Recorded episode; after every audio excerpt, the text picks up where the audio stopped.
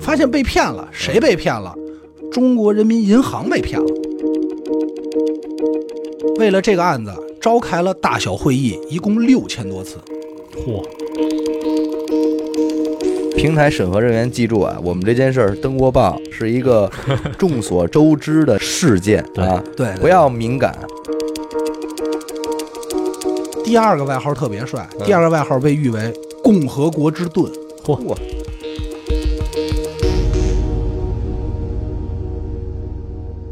大家好，欢迎收听娱乐电台，这里是悬疑案件，我是小伟”。。阿南，徐先生，今天的案件是阿达来讲啊，对，讲讲个案子，然后今天案子挺有意思的，啊哦，就是哪天的没有意思呢？呃这话你得罪人，我告诉得你，罪人是吧？嗯我觉得那个反正就我不好意思说吧，就是嗯有一些这台长就是反正那差点意思，呃台长作为 呃什么，我我就是我听的案件是吧 啊？啊不是你说的那些，我我觉得差说点那意思啊些什么阿达的啊呃，不不不对，尤其米 兰最近这两期我觉得都差点意思，行就是是因为都提你了吗？不是不是就是有这 我这个。，还有一个叫什么达的你给我歇会儿，我肖像权的问题。嗯来继续啊啊！但是就是说我讲案子，一般听众都会比较失望，我看嗯嗯就大家会说觉得没有啊？有阿达欢迎你的对啊，不是，大家会一般不是我指的失望，就是大家会觉得，那今天这案子肯定就不变态、不血腥了吧？嗯没错，你们猜对了，嗯我依然不想讲那些，嗯，因为我觉得太黑暗了，还是因为刚开始都会讲那种嘛，对然后先冷静一段时间，嗯，啊、我先在这之前啊，先简单介绍一下这案子怎么来的，嗯，哦，这个事儿也挺有意思的，嗯就是好多听众啊，老听众都听过，就是十一期间上过一个案子，叫 S 级黄金大劫案，对啊，是咱们这个领导讲的，啊领导讲领导的事儿吗？，对对对。对，一没当 有领导讲领导的事儿嗯也是没毛病。嗯当时我听完这案子后呢，然后我就是回家以后呢，我呢就跟我爸，嗯对吧？就是说叨唠这事儿，叨了，我就说我舔。哎我爸就问我说你最近忙什么呢？哦然啊，后我说录节目呢。吃带鱼不吃？啊对，然后我就是跟我看一爸经不聊。看，嗯，我原本想的计划呢是在我爸面前拿一下，说嗯哎。你知道听过这事儿吧对中国之前有这么一个案子，怎么怎么着？啊嗯然后我爸就那边抽烟边炸带鱼啊，啊，啥着？对，就跟我说，我刚说一这名儿，嗯我当然没跟我爸说叫 S 级黄金大，嗯就叫黄金大劫案。嗯，刚说这一名儿，我爸就把整个案子给我大概说了一 遍。嘿，他是不是听咱节目来着？你没们没没，那肯定没有又在论了，啊！嗯而且我就就刚开始我是认为我爸就知道一点儿，可能只知道这么嗯个听说过案这事儿对对对嗯。后来我爸还能准确的说出有几个侦查员嗯啊，那我觉得那他这事儿知道还挺详细的了，嗯对啊，就知道挺全的了。嗯嗯，嗯包括这个金额的数，呃这个黄金的数目啊，嗯这些嗯一些细节。嗯后来我就说那得了，我又没拿好，嗯然后我爸这炸着嘛，嗯转身就跟我说：“哎，我跟你说一案子，你听过吗嗯？”啊哎，他这说两句我就懵了。啊，我说得，我说爸呗，还是你拿的 好，我没听过呀你没，听过呀，对我没听过呀。嗯然后于是我就抓紧时间查了一下，原本想当时立刻呈现给大家，嗯，后来就不是被那个特工给耽误了嘛。等于这个案子，那如果要是跟呃黄金大劫案比肩的话，那这个涉事人员应该也是比较高阶。高阶不小嗯不这小，期不许有任何脏字儿 啊！不太小。那那不一定啊，嗯我讲案子是吧？嗯嗯，也是建国后的一大奇案。哦嗯，这个故事呢，发生在二十世纪六十年代，就是一九六零年的三月十八号。还没我爸呢。嗯， 对，也没我爸呢啊。晚上五点半，在北京的西郊民巷东口的中国人民银行总行，哦哎，就要下班点儿。然后大家这个员工就说：“那咱们就回家吃饭呗，嗯，该买东西买东西，逛逛街，陪陪孩子什么的。”该炸带鱼炸带哎，鱼，嗯对，该炸带鱼，没没我爸的事儿啊啊啊！啊就在这个时候啊，突然这嗯当当当当当当当，嗯，哎，有这么一个中年男子走进了这银行行长的秘书办公室啊啊啊，走进银行行长的秘书办信公室，儿呗，这是呗。哎，对，说自己是国务院派来的，哎嚯，哦，要给这个银行行长送急件。但是寸的是什么呢？正好啊，今天行长没在，去开会了，嗯，于是呢就把这个信件啊，这个急件儿交给了于秘书。哦，哎，这个于秘书，于秘书呢就拿过这信件呢，嗯一看说这是总理办公室送来的，哦，而且啊，底下有一个信封上有一个落款儿，嗯是要求啊，在五点四十之前嗯，必须送到中国人民银行，抓紧办抓紧办。哦，于秘书一看呢，说这事儿不不嗯小不小啊，不小啊，嗯而且自己级别也不太够嗯啊，，就不敢轻易的拆这个信。万一要是国家机密，这就出大事儿了，对对吧？对对，但又不知道怎么办，又又仔细看了看这个信封上的内容，嗯就直接去了这个正在值班的银行计划局局长王局长的办公室，哦嗯哎，走去。嗯王局长看到这个信呢，就拆了，嗯拆完内容一看，马上就严肃起来，嗯，表现得非常紧张，可出事儿了，操，哎，立刻就开始通知中国银行的全体员工，嗯所有人，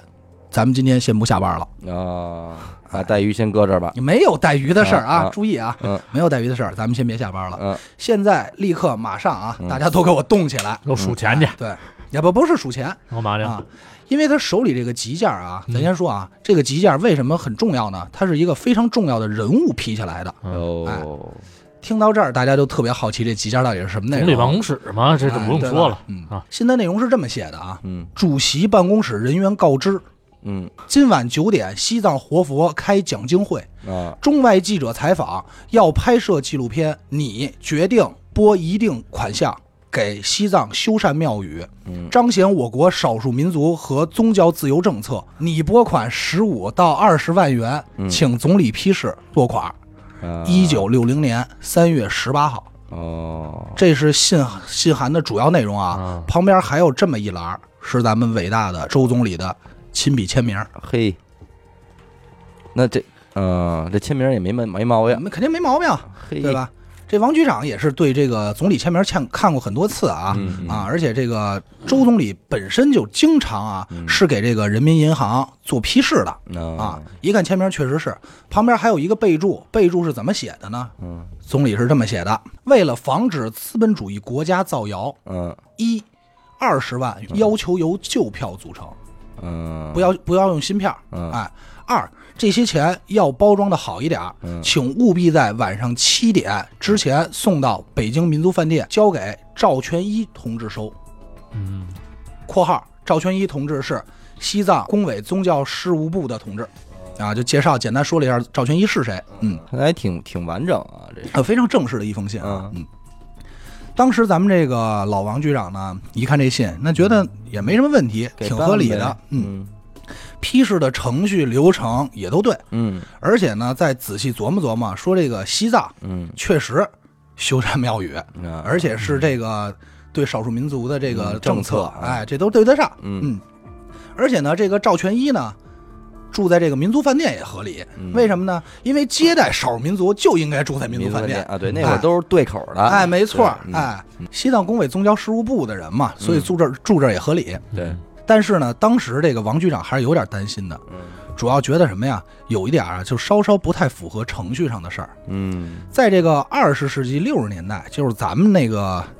六十年代这会儿啊，咱们嗯国家、嗯国家不是很富有，嗯这个二十万呢不是一个小数目，嗯马上就想要这个二十万，嗯为什么不通过财务部去走手续，嗯，而直接去把条子递到银行？但是呢，他也不敢直接去给这个总理办公室啊打电话去问，嗯毕竟这是差着级别差着事儿呢，嗯对对吧？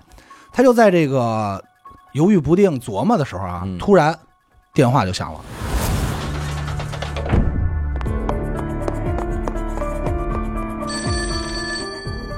喂，是神探阿乐吗？是我，什么案件？没有案件。再见，哎，别别别，我是想听您给我讲几个案件。这种事情不要找我，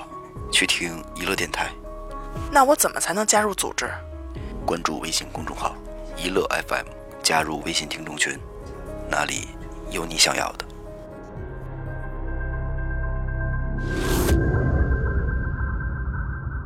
这个这边一听啊，肯定不是咱们这个找神探阿乐的。嗯对，哎，电话那边 呢说说，小王啊，对，哎嗯说我这边就是总理办公室，嗯问银行是否收到了这封信。哦啊，确认了一下，，对，如果收到了，请马上处理此快此，办，马上处理此事。办，加急对，嗯，加急。什么时候了？这电话一到，那老王局长肯定没顾虑了，嗯，也就不担心了，托赶快底办了吧托底了。嗯就赶快召集人手啊，嗯找这个中国人民银行总行和北京分行嗯，哎，这两个马不停蹄，争分夺秒，着急忙慌，赶快凑这个两大麻袋的现金装车。嗯哦，那会儿可能还没有一百的呢，没错嗯，在这儿啊，咱先说一下，这二十万元为什么是两大麻袋？岁数比较大的听众可能清楚，就比如说咱父母啊嗯嗯，对爷爷奶奶那会儿，那会儿中国啊，就是建国初期啊，其实没有一百，没有发行过一百元。嗯嗯嗯，说一个题外话啊，就是我不知道你们还记得不记得，小时候咱们讲过这么一个文章，就是一个故事，说有一次这个国外记者啊向周总理提出，就是说你们中国人民银行一共有多少钱？嗯中国有多少钱？嗯，嗯首先呢，一个国家的财政问题本身就是比较敏感的，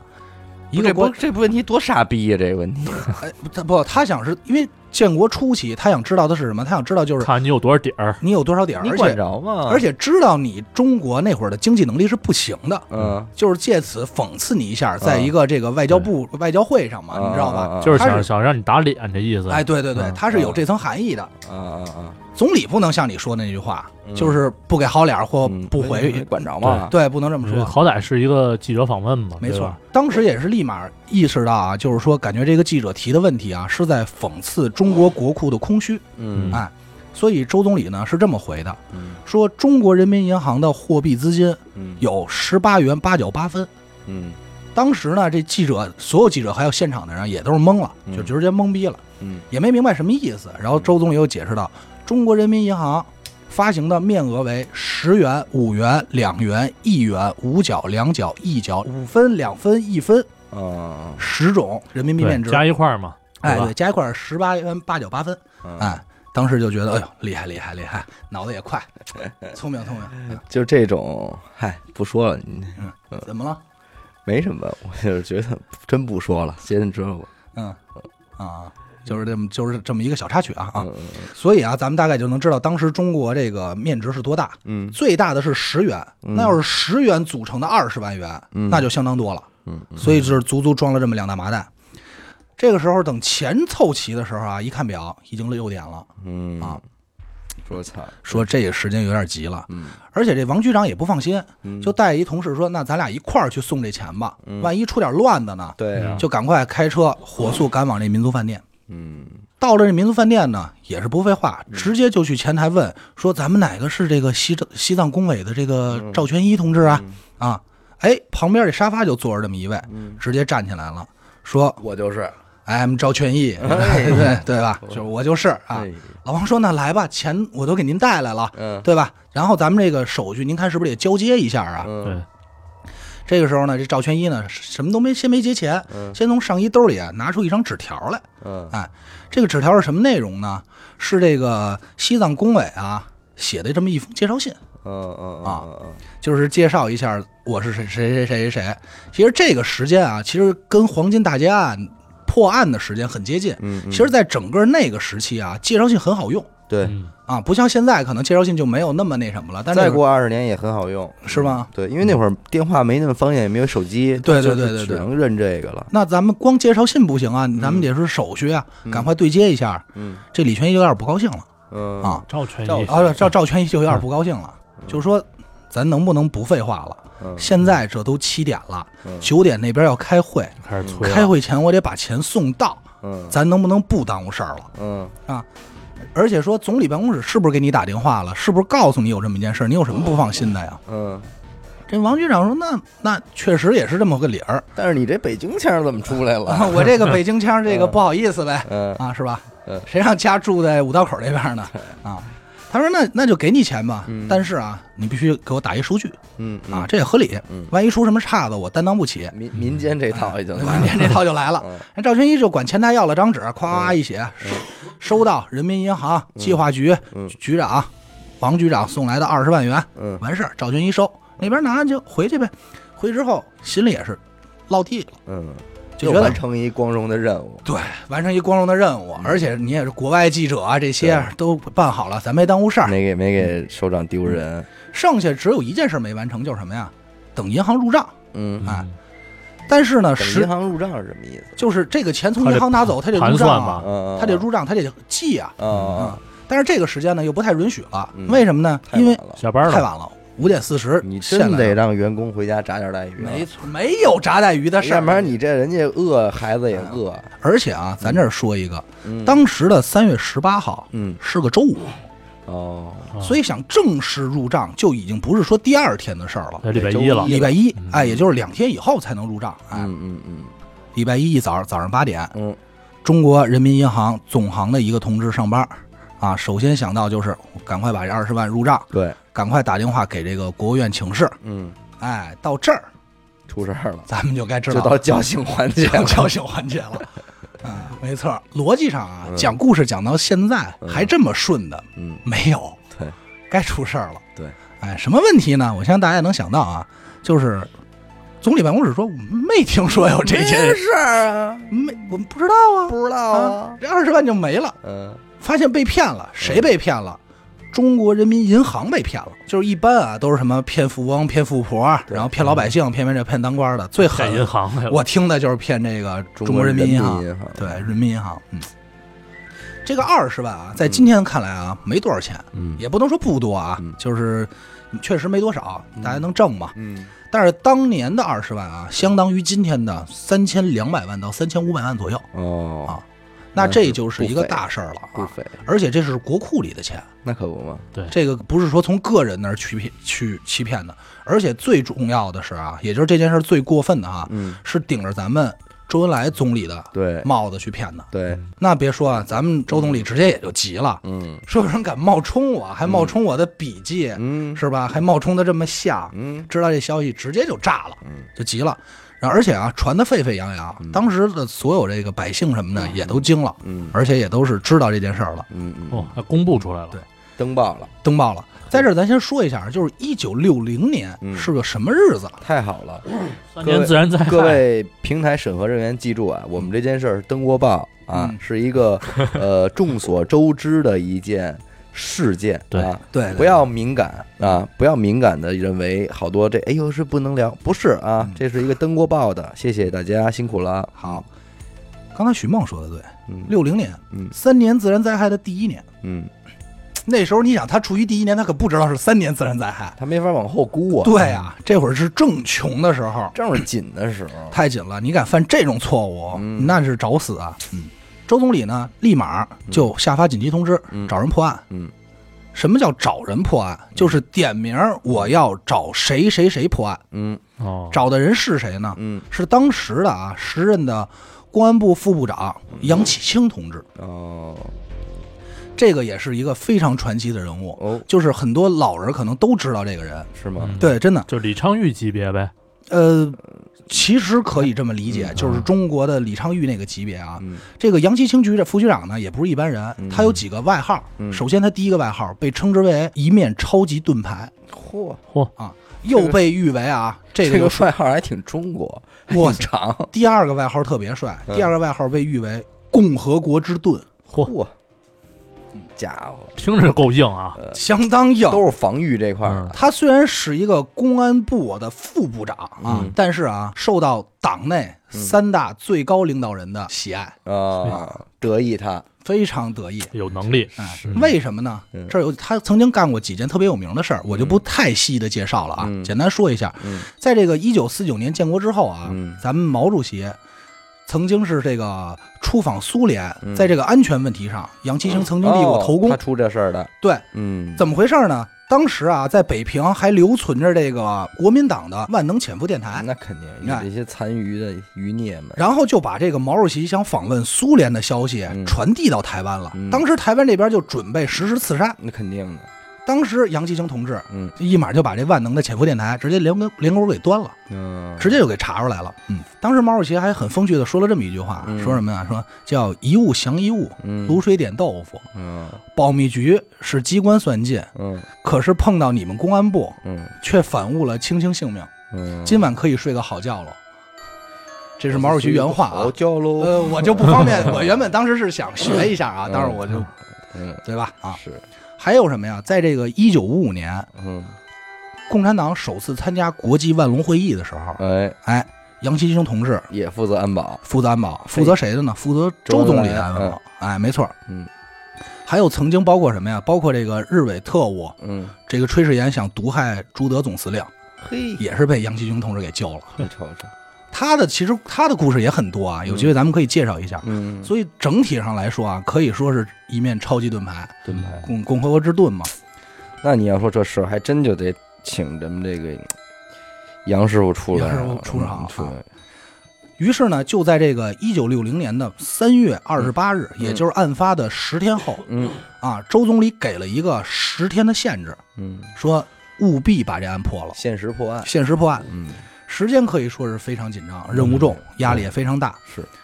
当时咱们这个公安部部长、副部长啊杨继成同志就分析，就是说说这个案子计划的非常周密，嗯，很像是一个团伙作案。那肯定，啊首先一，他知道啊五点半左右银行要下班，嗯嗯，又特意在五点半左右来送这封信。嗯为什么选择这个时这个、这个时间？就是要时间紧，嗯，而且还是任务急重事儿，嗯，哎，让你没有考虑的机嗯会。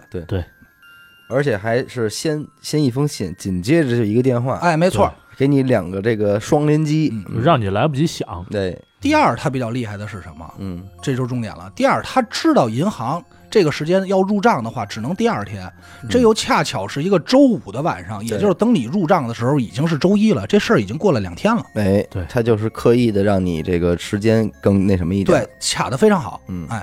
由此可见啊，他就分析说，这个犯罪分子对银行、嗯对国家机关啊，对这种单位的体系和制嗯度、规章流程很了解，很了解，嗯深思熟虑的结果，深思熟虑的结果。还有就是呢，交到王局长手里的这封公函，那个信的内容呢，嗯也是写的非常的仔细，而且有模有样，啊嗯，整个状态排版都非常的正规。这个的确，啊嗯这一般人如果你要是没见过这种东西，你是写不出来的，没错，嗯你是编不了的。对，而且你拿到手里的时候啊，你根本没法发现有任何的纰漏，还有可疑之处，根本不存在。而且还能很快的将所谓的这个两麻袋的二十万元现金啊，嗯当时立马转移，说这些都不像是一个人所做的，一个人没这么大能耐。嗯对，那咱们就说了，那整个案子的突破口在哪儿呢？嗯那整个案子的突破口，那就是这封信怎么来的。嗯，那其实很简单，这个信就是有人送到了传达室，再让传达室送上去的呗。对，那谁送来的呢？哎，那就去问传达室呗，说哎传达室师傅，您您看没看见送信的这个人？嗯传达室人说说我看见了一个穿灰色衣服的嗯啊，挺瘦的，嗯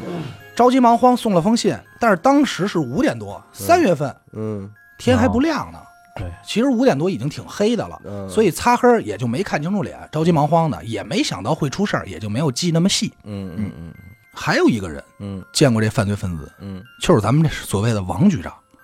嗯啊，见过那一照，对赵他全见过一赵全一啊，嗯就是当时直接拎走钱的人啊。嗯嗯，哎，嗯就赶快问这个说这个赵群一长什么样？嗯这王局长就大概描述了一下，然后专案组又过来请专家画像吧什么的。嗯哎，但是虽然只是最终是照这个形容画了个像，嗯但是又不能起到什么作用，因为那会儿没有互联嗯网，也不像信现在信息传递的这么快。对啊，找个人就非常费劲，不是那么便利。到这儿呢，其嗯实基本上呢线索就算断了，对，但是突然就意识到曾经还有人给王局长的办公室打过电话。那嗯你由此可见，这个电话也是假的，对不对对对对，但是那时候不好查呀，也没有来电显示，嗯，没有来电显示不好嗯查，但是啊，这个案子你想涉及的是谁？对，所以这案子很大，那就能查，嗯查的什么就直接找这个电话局查这个电话来路。嗯后来发现呢，这是一个电信局说说这是一个公用电话打的，嗯，那那想必应该是哎这么回那事肯儿定，，嗯，那肯定是，那也就对没辙了呗。对方能考虑这么多的话，这点他不会考虑不到的，没错，嗯，但是公用电话也是有人看的，那就过去问问。那人说这点儿打电话的，嗯对吧？谁记得住？太太多了，太胡闹了，嗯，就一下就断了。最终就选择了一个什么办法呢？嗯，就只能靠这个发动群众来找一下。 发动群众，对对对，大家一起找嗯有画像了是吧？啊，对，有画像了。其实就有点像咱们现在这个朝阳群众这个热心劲儿啊，嗯嗯靠这个朝阳靠靠这个当地群众，呃北京群众啊，当时啊，为了这件这个案子，召开了大小会议，一共六千多次，嚯，这这这这数量，我操！多长时间啊？相当惊人。散过会吗？不是大小会议，可能比如说街道开完嗯，零 地方开，啊街道开，啊然后就再不是同一个人，不是不同是一拨人开，嗯不是同一，波，同一波人那我估计就就没时间破对案了，。就没没散会啊。那会儿啊，就嗯整个提供线索这件事儿嗯啊，你想六十年代老百姓又非常热心啊，就成了老百姓的日常生活。嗯，就是大家就是没事儿，就是哦哎茶余饭后就是赶快去提供线索 吧，我们来逮逮人吧嗯啊嗯，当时啊嗯各个地方啊接到了群众啊提供的线索啊，一共多达一千八百五十七件，这就更麻烦了。更麻烦了，因为你这就什么都有了。嗯 然后在咱们这个公安机关里呢，根据这些提供的线索。破获了很多其他的刑事案 件，嗯一共破获了一百六十九起，有用有用也挺好啊。这这事儿搂草打兔了。搂草打兔子，就是也算是意外收获嗯啊，推波助澜了一下咱们这个破案进度。嗯但是其他案子都破了，嗯就这案子一点儿眉目没有。嗯嗯，这个时候，这个杨继清同志就真的是有点着急了。那肯定。而且最逗的是啊，说一题外话是什么呀？就当时在那个时期啊，嗯因为在北京检举揭发太厉害了，嗯就很多这个犯罪分子啊，嗯自己就走到公安局说那个组织我自 首。我可不是偷捡那个，说我是干别的事儿的。对对对，就就真的说嗯说对不起，我错了，我坦白，希望组织咱们能宽大处理 我，就是别再检举我了，还有点这个大力的治理的这个效果了。嗯啊，成严打了嘛，嗯，成严打了。嗯那既然老百姓没什么用，嗯，那就是整个事情又只能回到了整个案件的唯一物证，对又回到这封信上。嗯，那大家回来再仔细好好看这封信呗。嗯首先先看这信封儿，嗯普通牛皮纸，没什么特殊的。嗯墨水儿，普通墨水儿也没什么特殊的。嗯你这就不好查，嗯查来查去再看这信纸，嗯哎，有点不一样。原本以为是普通信纸，后来发现不是，嗯，它是什么呢？这个信纸啊叫十五行横红格纸，这是一个政呃府制式的一种东西是吧？对在这个横格纸边上啊，还有两条竖线，嗯在右边，在它右边还有两条。这两条竖线是干嘛用的呢？嗯这两条竖线是装订文件用的。嗯，在这个哦两条竖线接近于中间的位置啊，有一个特别小的一个图案。嗯这个图案啊，就是他们业内人士称之为鱼尾纹嗯啊。这个鱼尾纹啊，在一九五六年实行这个公文改革之后啊，只有国家内部人员嗯才可以使用，嗯，就相当于对外你是买不到的。啊，啊就有这个特特殊制的标制志的，的对对对对对。那这一下就对这个破案有了飞速的进展，嗯说明犯罪分子大几率是国家机关内部人员。嗯可你再一想，一说国家机关，那咱就知道中国国家机关可太多了对啊，哪儿哪儿都是国家机关，这种机关单位那可不好找。嗯你哪知道这是哪个国家机关的纸啊？保洁居委会都使这种啊，对你这没法弄啊，而且也没落款，也没写哪个机机关单位名称。对，那怎么办？这个杨继清同志呢，直接呢就联系到这个国务院，哎，档案部，咱们哥几个帮我一忙。嗯为什么这个档案部能查这个纸呢？因为各个地方啊，写完都要归档，啊归档以后要上交。嗯，他这样上交呢，他就可以挨个比对，找类似的纸，找类似、找相同的纸。嗯，可是这不是所有部门都会用到吗？嗯每个部门用的这个缝线这块还不太一样，是吗？就是找完全制是一样的。因为嗯有的，比如说大部分一样，但是可能有落款，至少会有能一有标缩缩小一下这个范围吧。没错，就一定要看看这到底是哪个机关单位用的。嗯嗯嗯比来比去啊，这哥几个也是累得半死，嗯终于还真给找着了嗯啊！这是哪儿呢？国家外贸局的信纸，嚯外贸局，而且啊，还能进一步缩小范围，不光是外贸局，还是外贸局出口部的纸，嗯这么准确特别准确。那这事儿就简单多了，嗯就直接到这个外贸局出口部问这个有没有叫赵全一的人呗，嗯，对吧？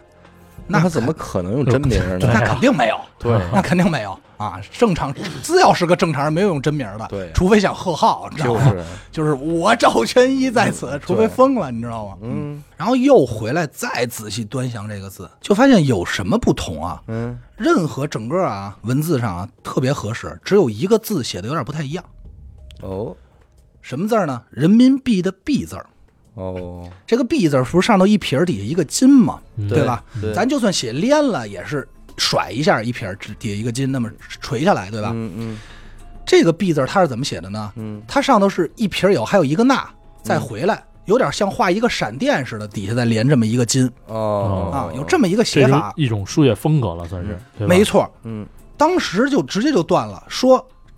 能这么写这个字的人民币的币字的人啊，嗯一般是会计部门或接触财务的人。嗯他们有这种特殊技啊法，对嗯他们会这么写，很多人就不会这么写，甚至于不认识这个字，嗯但是他们会这么写，就习惯性的去这么写嗯，啊，就跟咱们小学数学老师写那个字儿老 Z 字嗯字母 Z 老中间加一点儿啊似的，这嗯这，这会计部确实是，就是只要学会计的话，他们数字都是有特殊写法的。嗯，因为这个，我妈之前就记过账嘛，然后我问嗯她是说吗为什么这样写，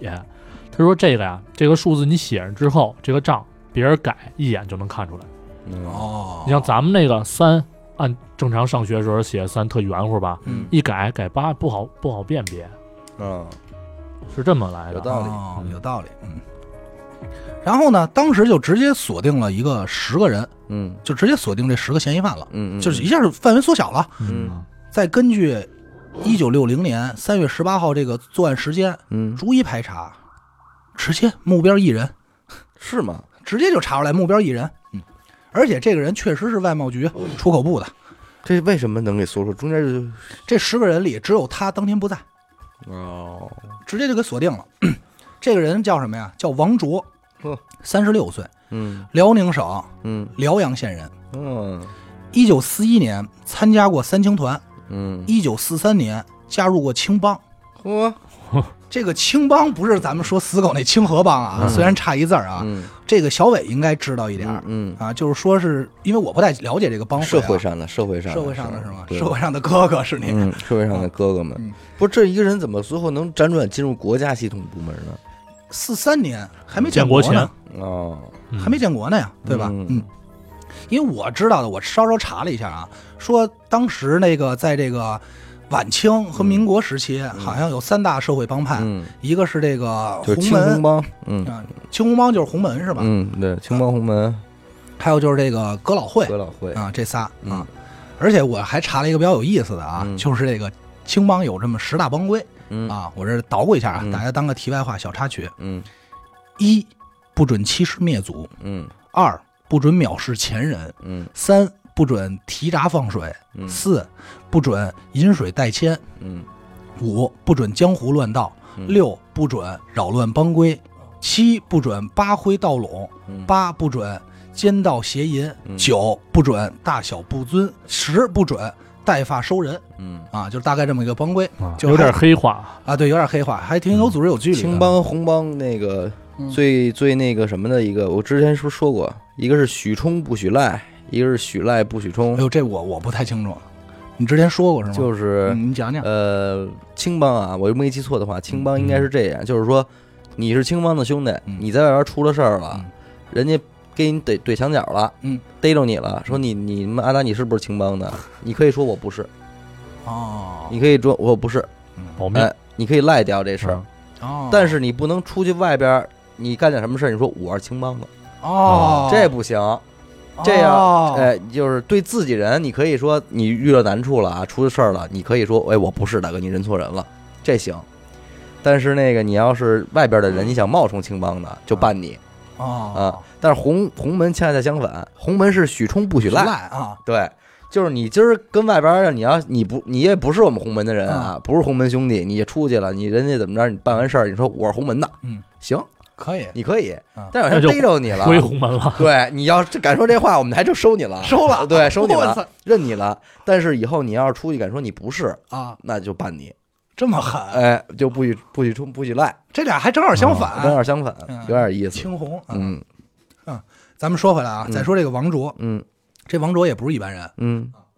一九四八年从东北大学经济系毕业后，嚯，那这是在这来到这个北京，高才高才，高材其实是个高材嗯生，来到北京一个看守所当过一个多月的这个收发会计，嗯啊，所以他对财务这事儿本身就很了解那。肯定啊。后来呢，又到一九五一年，嗯又毛遂自荐进入了这个中国进出口贸易公司打工，嗯再到一九五二年九月到这个出口部工作。嗯为什么刚才小伟问说怎么能直接锁定呢？嗯刚才有几点，一个是当时作案时间的时候他不在，嗯还有这么几个，就是他身边的同事提供了一些线索，你一听你也觉得挺可笑的。嗯嗯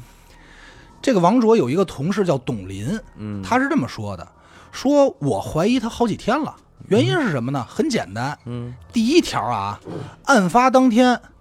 王哥请假没上班，嗯 说是带母亲去积水潭医院嗯啊看病，这都太熟了，这 他地母名亲是不是骨折了？我也不知道啊、嗯啊！但是后来发现呢，他和他母亲呢都没有去那家医院、嗯啊。第二呢，就是我跟老王第二天我们俩吵了一架，嗯原因是什么呢？是因为当时办公室的所有人啊都在聊闲聊，嗯而且聊的是什么呢？ 聊就是的这案子，就是这案子，嗯，因为这个案子太有名这了，这很正常。嗯，茶余饭后嘛，对吧？呀？这傻逼是谁啊呀对，王王说不爱听，妈怎么说话呢？哎，还真差不多， 是吗？ 对，就这就 这么弄。因为什么呀？你看啊，嗯咱就是说啊，嗯闲聊闲聊就说什么呀？嗯因为当时不是给这犯罪分子画像了吗？嗯就说这犯罪分子眼睛特小。哎，怎么长跟王卓似的呀？嗯哎，没错，董林就随口说了一句说：“这一定就是老王啊，啊因为老王本身眼睛又不大。哎呦，那他可吓急坏。了，”老王就急了，站起来说：“你你他妈说什么呢？嗯操操，你您这这诬陷好人啊嗯！就非要拉着我去找领导去，啊！说这不行别别评评理，对，说在在家门口挨欺 负了，给欺负让人了，给欺负了。 真行啊。只是这董林就说没见过这样的，对不对？嗯还有一个呢，就是嗯最近这王卓也不去食堂吃饭嗯，啊，天天啊说就是我们可吃不了 这个，现在吃不有了点像这个严苛啊 啊，我们可啊吃不了这个。啊！现在也说也不跟我们去食堂吃饭，嗯最近嗯就是有一次啊，他从家里带这个饭，然后呢，这不是那会儿都铁制饭盒嘛，嗯放暖气片热着 饭。对 对，都那么干，对，你看多那个年代对是对吧？对啊嗯然后我就问他，我说你烤什么呢？嗯就是你烤嘛，热嗯热什么烤什么呢？他一下就紧张了，嗯然后半天才说，我我什么也没考虑啊，就有点心不在焉，老是一个嗯紧张兮兮的哦，状态。人家问你烤什么热什么饭呢？对他说我没考虑，我没考考虑什么啊，嗯就就就是驴唇不对马 嘴，哎说操，一会一开饭盒，带鱼，哎我没有炸带 没鱼，没有哎呦，吃不起带鱼那会儿啊，注意，哎，再一饭饭盒底下垫本一惊是吧啊？，对，我吓这啊家父炸的带鱼有你点不咸是我， 啊，家父王卓老啊王，老王老啊王，嗯身高不高老王嗯。嗯，王卓还有一个女同志呢，就是他的一个女同那个女同事呢，表示也反映了他一些情况，嗯，嗯，说他说王卓是一老会计了，嗯那在业务上很熟练，蹭蹭蹭，数学很好，嗯哎，脑子反应很快，嗯搞这个数据统计啊、计算什么的、嗯啊。前两天啊，让他填这么一个表格，特简单，他却填错了。嗯当时这王卓就拿这手啊捶着自己脑袋，说：“哎呀，怎么搞的？这么简单的事情我还能做错呢？”嗯就还挺可爱啊！该死该死，可恶啊可恶，实在挡不住他他的的攻攻击击，哎， 对吧？嗯这个这个女同志呢，就觉得好奇，女同志说：“那我看看你填错什么了，这么大惊小怪的。”嗯，他就发现呀，他把这个一个这个数啊嗯多写了一个零，啊，啊也没什么大事儿。然后我就跟他说：“我说多大点事儿啊，不就多写一零嘛，嗯对吧？嗯你这你这个又不是没写过这种东西。嗯”然后这王卓一下就急了，嗯说：“写这一个零，多一个零，差着事儿呢，嗯从上从千就变成万了啊。”然后呢，我就说：“你怕什么？你又不是没算过这一万、两万、十万、二十万呢。嗯”王卓当时又急了。嗯啊，说你怎么能血口喷人呢？我什么时候骗过二十万啊？ 啊 你知道吗？说说这这这谁谁说的？我带你找领导去，你这个、嗯又找 了一个对，其实领导也够忙啊，真吧是然后你就你就说这个心理素质嗯啊，我觉得这个基本上也就是他了吧，对吧？嗯，你要说他心理素质不好吧，嗯前面这点事儿干的是真挺狠，对真挺漂你亮。要说真的狠吧，这这这这太好吓对唬了，，哎这这好拍乎。嗯然后呢，这这后来呢也更简单了，又拿这个王卓的这个写的平时写字的字字迹啊，来和这个信信函来对比，嗯发现就是他了，没跑直接锁定。哎，当时呢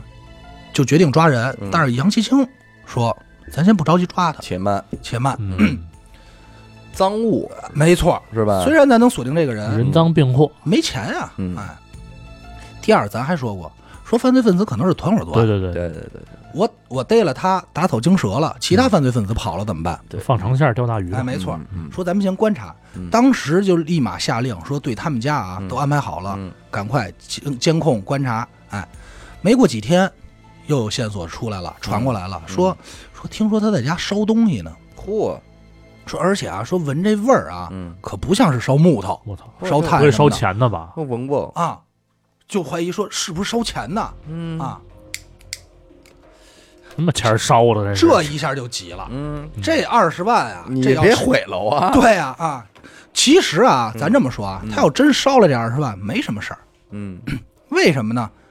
首先啊，这二十万是国家的，对嗯你从咱国印呗， 对，没错，你从国家拿出来嗯，只要你没在市面上流通，国家就不算损失。哎，我可以哎假这还真是这么回事儿，你别哎说，，我可以假装国库里没有少这二十万，嗯，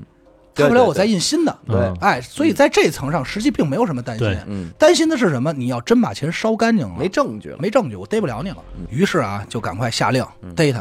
操，对下了，嗯，下，没错儿，嗯这个就是当时说一小题外话啊，就是我们这个咱们看案子啊，不老是美国呀、或者其他地方的嗯啊，很少说北京的。我看这案子的时候，我今儿跟小伟聊天还说呢，嗯我说这案子资料啊，全是一帮北京大爷，然后当时的片儿警老挎刑警啊们，老刑警挎着坐。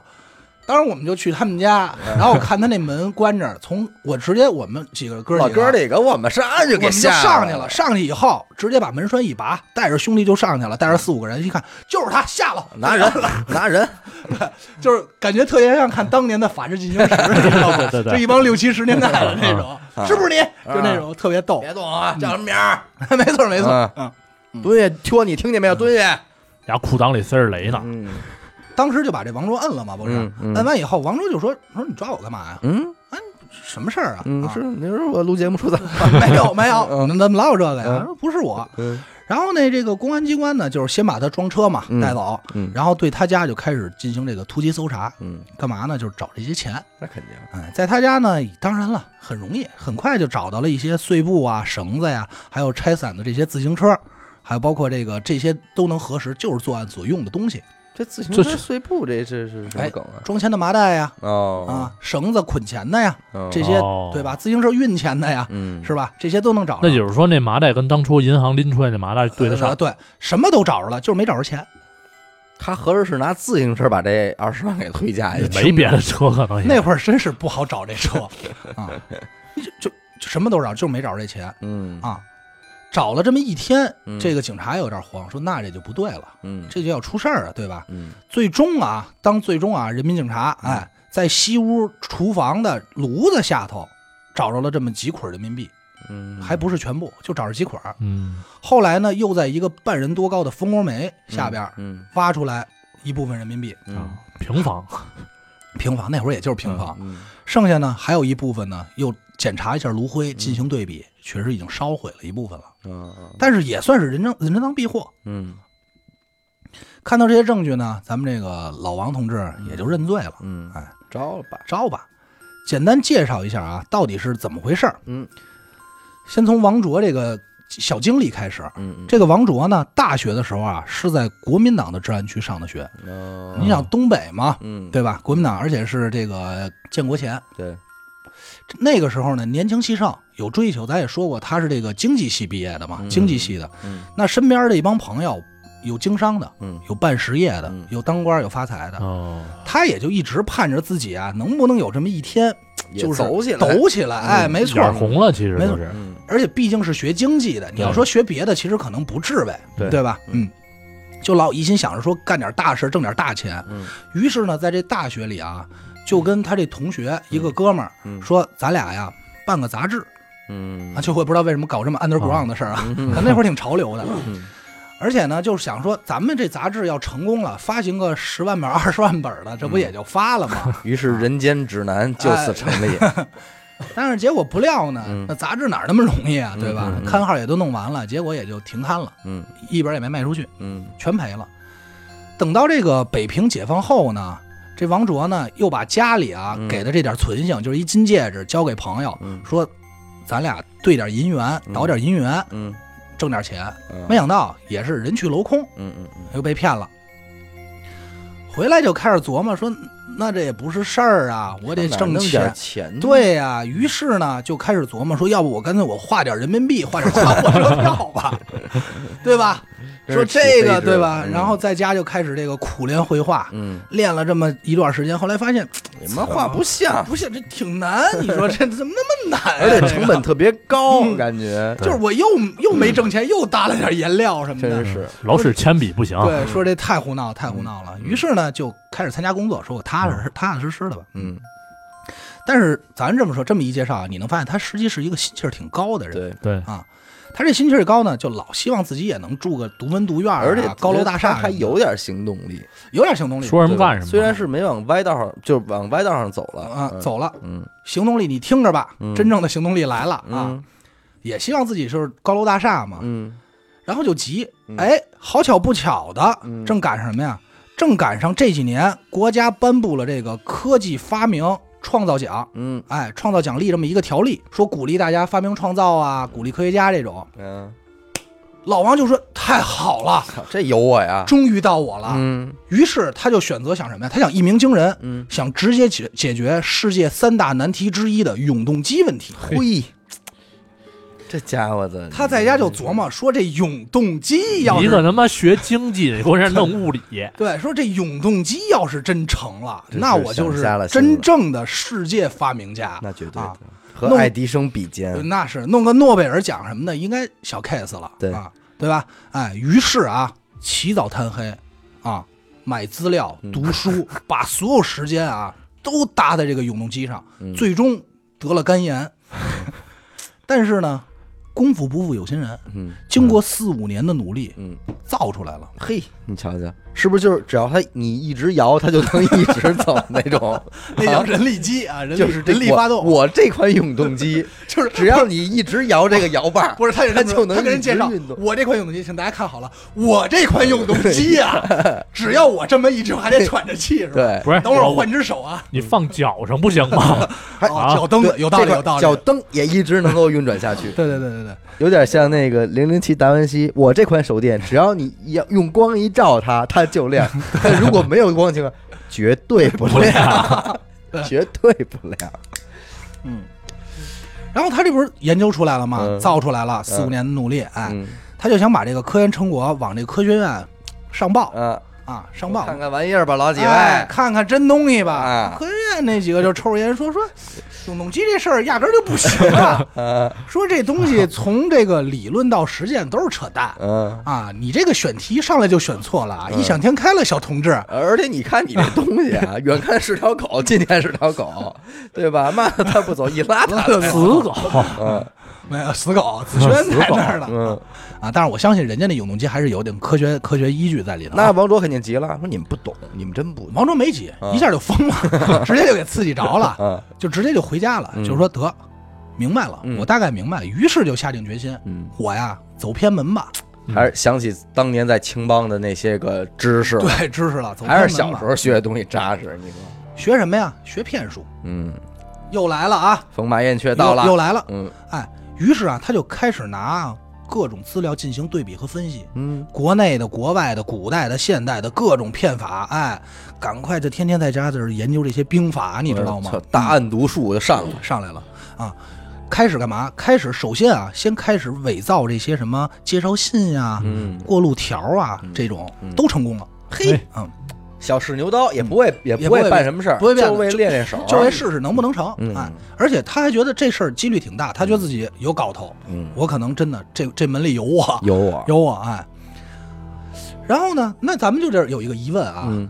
整个案件最重要的是什么？嗯最重要的是周总理那签签字名儿儿，对，哎，这是西湖，那可说了，他怎么能模仿的这么像？嗯他又怎么能知道周总理这个签名是怎么写的呢？嗯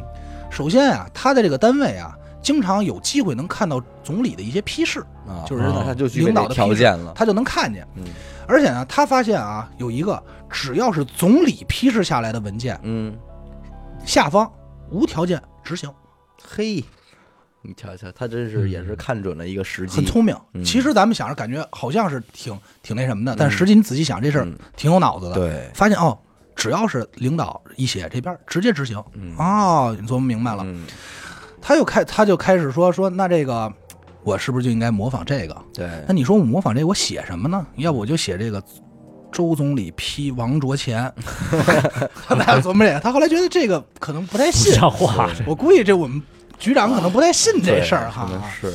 然后呢，他就琢磨了这么一个惊天的骗局。嗯有这么一天，他回家，嗯回家路上呢，去这个公安部礼堂看电影，嗯，碰见俩喇嘛没，有没有没有没 有，那过了。在这个电影院两边啊嗯，挂着毛主席、刘少奇嗯、朱德和周恩来这些伟人的题词。啊，写着这个字。当时啊，很聪明，嗯立马拿出一张纸，还有这钢笔，就描把下来周总理的这个题词嗯给拓下来了，啊，给临摹了。嗯回家以后啊，天天就书法家了，嗯练字，嗯，学习，认真比对，每天就干这件事儿，嗯啊，最终可以以假乱真。可以，可以其实他有这点功夫啊，我告诉你，弄点假字画一模仿，潘家园一卖也嗯可能发也了，行了，对。真的。嗯然后再来说说他这个拨款的事儿啊嗯，他这件事儿其实玩归玩，闹归闹啊嗯，这件事儿他处理的也是很聪明的。嗯首先啊，他写这个拨款写的是什么？整个拨款的意思嗯是毛主席的意思。啊，哎，就是涉及两位重要人物，对，首先是毛主席主席嘛呃嗯要批这么一件事儿嗯，哎，然后总理来批示拨督促款你，赶紧办，对，哎，哎，表明来头。那这个时候你搬出毛主席，谁敢、谁敢不信？谁敢害怕嗯呀、就是的对，谁不害怕呀、对吧？嗯？而且啊，拨款拨款的目的是什么？嗯为了修缮庙宇。你瞅瞅，这个时候啊，嗯正好当时那一个时期，嗯整个新闻啊、嗯广播啊都在播播播送这个，就是都在播这因个为新闻西。西藏是后解放的，没错，哎，哎，小伟说的对，嗯都在播这类政策嗯。一九五九年，平息西藏叛乱，嗯西藏的消息，尤其是这个西藏活佛的这个活动，嗯，是当时国内最有吸引力的消息这些仁波切，啊！对，嗯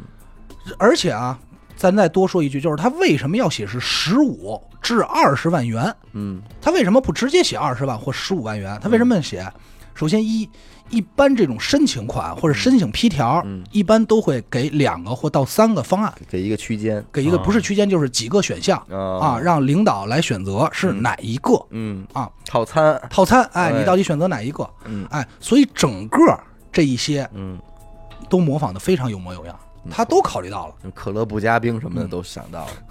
包括写这些啊，包括外国记者参与拍摄，嗯要求提供旧票嗯啊，要捆得好一些嗯，找一个充分理由。为什么？因为新票有连号，嗯有连码，怕被逮着嘛好，查容易发现嗯嗯啊。然后我又分析了一下，为什么当时这是我自己分析啊，为什么当时王局长看到这条没有质疑？嗯是这样的，就是如果你拿新钱去，这是我自己琢磨啊，你拿嗯新钱去的话，国外记者肯定会认为你们这是装模作样的，嗯，就是特别刻不真意、给，特刻意做这件事儿。嗯但是如果你拿旧钱，好像是啊，我们本身就已经准备好了、嗯啊，就是你拿走，我这是我自己多想了，嗯嗯，所以就给这件事儿增加了一个更可信度。嗯所以当时并没有怀疑为什么要用旧票这件事儿。嗯嗯那剩下的事儿就大家都知道了，就跟之前讲的一样嘛。嗯啊，他在这个剩只剩下的只是他的作案经过嘛，就是他在民族饭店取完钱，嗯又找了一辆三轮车，花了一个小时四十分钟 把这点钱运回家。操你说这个 若干年前。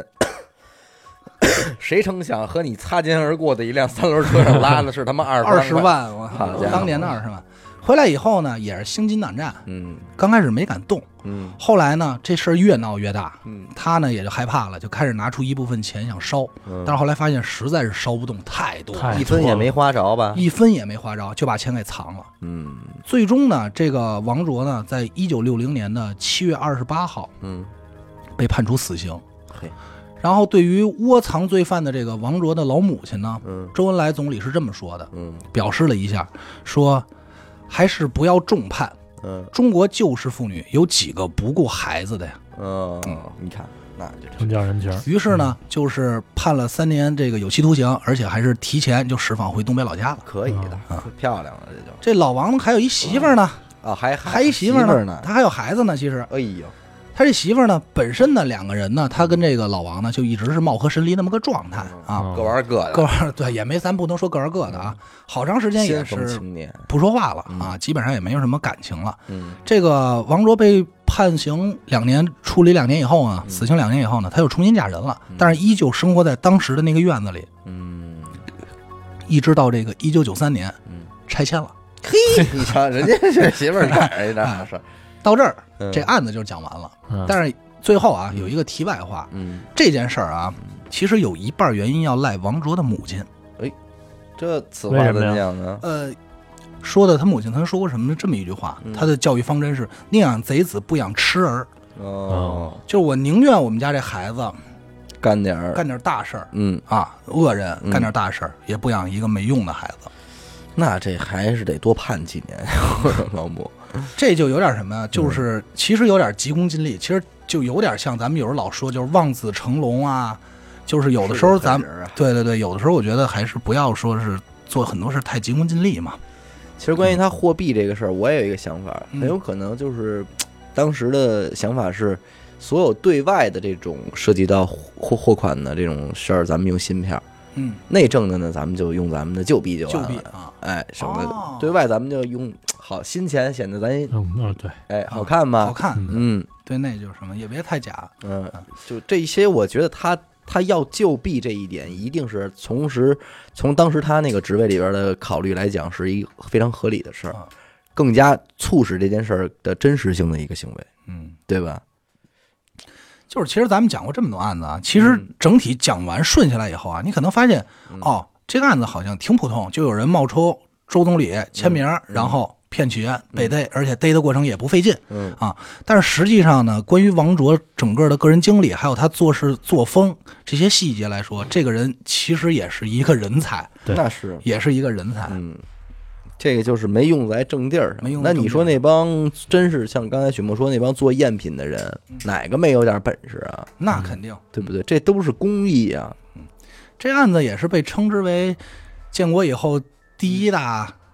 诈骗案嘛，嗯，啊，而且诈骗的对象是中国人民银行，实在而且太好了而且在这儿呢，咱们就不复述了，但是嗯特别推荐听一听那个郭德纲那个单口啊，叫《风麻燕雀风》，马燕雀的，其中有一个是讲的是当时在清朝如何。呃呃，以这个李鸿章父亲的名义去骗一个那个宛平县知府的这么 一个事儿，对呃，红白区的事儿跟这个已经十分相像了，十分相像了。对吧嗯？就是上来就阵势给你弄的，你就没法儿不信。但那是什么？那是人多，哎这是他是自己个但人是人多，哎，他这是自己一单人枪匹马的这个人，合着里外里什么电话信什么，全都是他自己一个人。一开始就拟定好的，而且节奏卡着你，嗯刚要质疑的时候，电话马上来催，嗯就相当厉害，这永动机也不白做，不白做起码锻机炼关锻炼脑算嗯袋尽瓜儿，你说是不是？真是那这机准关备这点事算儿得学多少东西？你想想尽。啊你以为？嗯，挺狠的。感谢您收听娱乐电台啊，这里是悬疑案件，我们的节目会在每周二、周四的零点进行更新，关注微信公众号“一乐 FM”，加入微信听众群，我是小伟，阿达，徐先生，哎，我们下期再见。嗯再见。